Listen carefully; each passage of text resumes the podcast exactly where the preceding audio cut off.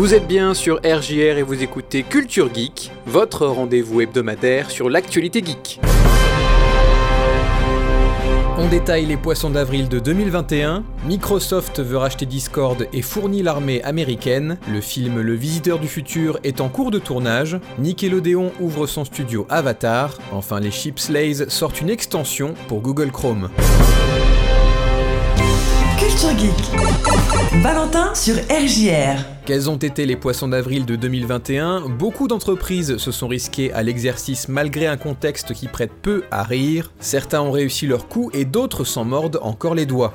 A commencer avec Deliveroo, la société de livraison de plats cuisinés qui s'est fendue d'un très mauvais canular pour le 1er avril, un mail envoyé à ses clients simulant une fausse commande de 38 pizzas pour un montant dépassant les 460 euros. Les victimes de la blague ont eu peur d'une fuite de données ou d'être réellement débitées, ce qui a provoqué une marée de plaintes sur Twitter et d'opposition de cartes bancaires, une très mauvaise publicité pour Deliveroo. Sennheiser a fait semblant de lancer un casque do-it-yourself à fabriquer soi-même. Le kit comprend des haut-parleurs dynamiques, des rivets et deux boîtes de conserve pour monter son propre casque. À l'occasion du 1er avril, le fabricant d'accessoires pour gaming Razer a dévoilé Rapunzel Chroma, une teinture pour cheveux basée sur sa technologie d'éclairage RGB. Razer chercherait des bêta-testeurs. De son côté, Lego s'attaque au problème numéro 1 de ses clients avec des briques intelligentes, des Lego qui pourront détecter un pied humain et s'écarter pour éviter une douleur extrême, sans oublier le Tri-Aspi, un aspirateur de Lego qui trie les briques dans son sac. Pendant plusieurs jours, Volkswagen a fait croire qu'elle deviendrait Volkswagen pour une nouvelle stratégie 100% électrique. Le constructeur allemand a tout fait pour que son poisson d'avril fonctionne, au point de mentir aux médias et de changer le nom de son compte Twitter. Le buzz a fait le tour du monde avant que Volkswagen s'excuse la veille du 1er avril et d'avouer qu'il s'agissait d'une mauvaise blague. Riot Games, connu pour le MOBA League of Legends et leur récent FPS Valorant,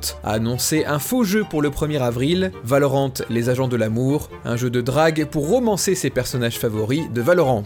Enfin, la startup lyonnaise Etcher a fait croire à une crème pour les mains brevetée qui améliorerait la productivité des développeurs. Le CERN a présenté un faux projet d'accélérateur de particules à la verticale. Enfin, l'observatoire Ego Virgo dit travailler sur un système d'ondes gravitationnelles pour remettre la tour de Pise droite.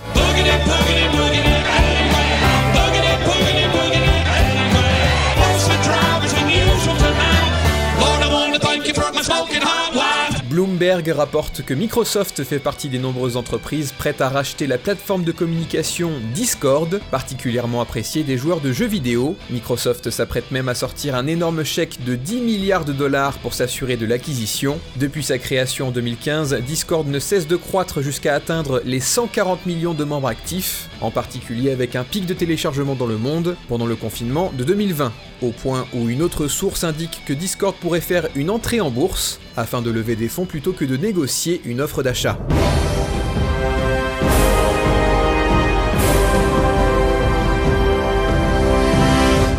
Microsoft toujours annonce avoir remporté un contrat pour fournir l'armée américaine en casques de réalité augmentée, 120 000 casques pour être précis, basés sur leur technologie HoloLens, présentée en 2015. Ce contrat pourrait valoir plus de 22 milliards de dollars sur 10 ans d'après l'entreprise. Les HoloLens devraient équiper les forces spéciales sur le terrain lors d'opérations de combat au plus près de l'ennemi. Elles afficheront des informations en temps réel devant les yeux des militaires pour les aider à évoluer dans leur mission, à traquer des cibles et à prendre des décisions tactiques. Elles auront également des modes de vision thermique et nocturne. Pour rappel, la version civile de ces lunettes est vendue à près de 3300 euros.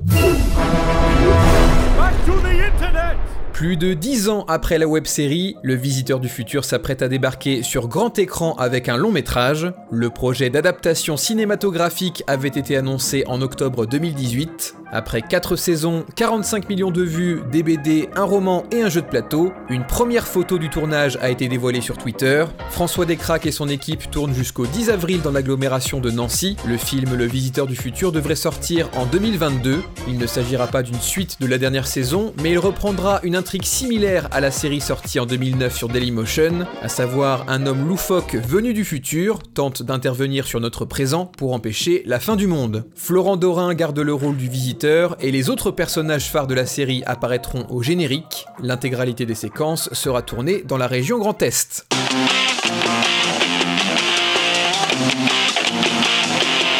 Nickelodeon a annoncé le lancement d'une nouvelle division consacrée à Avatar le dernier maître de l'air et à la légende de Korra. Les Avatar Studios seront dédiés à la création de nouvelles séries et de nouveaux films basés sur l'univers. Elle sera dirigée par les créateurs originaux Michele Di Martino et Brian Konietzko, on se souvient que Michael et Brian avaient quitté une série Netflix Avatar en live action pour des dissensions créatives. Le travail d'Avatar Studio est prévu pour la télé et les salles de cinéma. Le premier projet sera un film animé. Aucun autre détail n'a été révélé, mais sa production débuterait cette année. Les soissons petits la marque de chips Lay's, en partenariat avec l'agence publicitaire Happiness Saigon, a récemment sorti une extension pour le navigateur Google Chrome Crispy Subtitles. Ce module pourra détecter le bruit des chips dans votre bouche afin d'activer automatiquement les sous-titres sur YouTube. L'agence a entraîné une intelligence artificielle pendant 178 heures pour reconnaître le bruit de quelqu'un mangeant des chips. D'après leur communiqué, Crispy Subtitles résoudra ce problème qui affecte 1,5 milliard de personnes à travers le monde.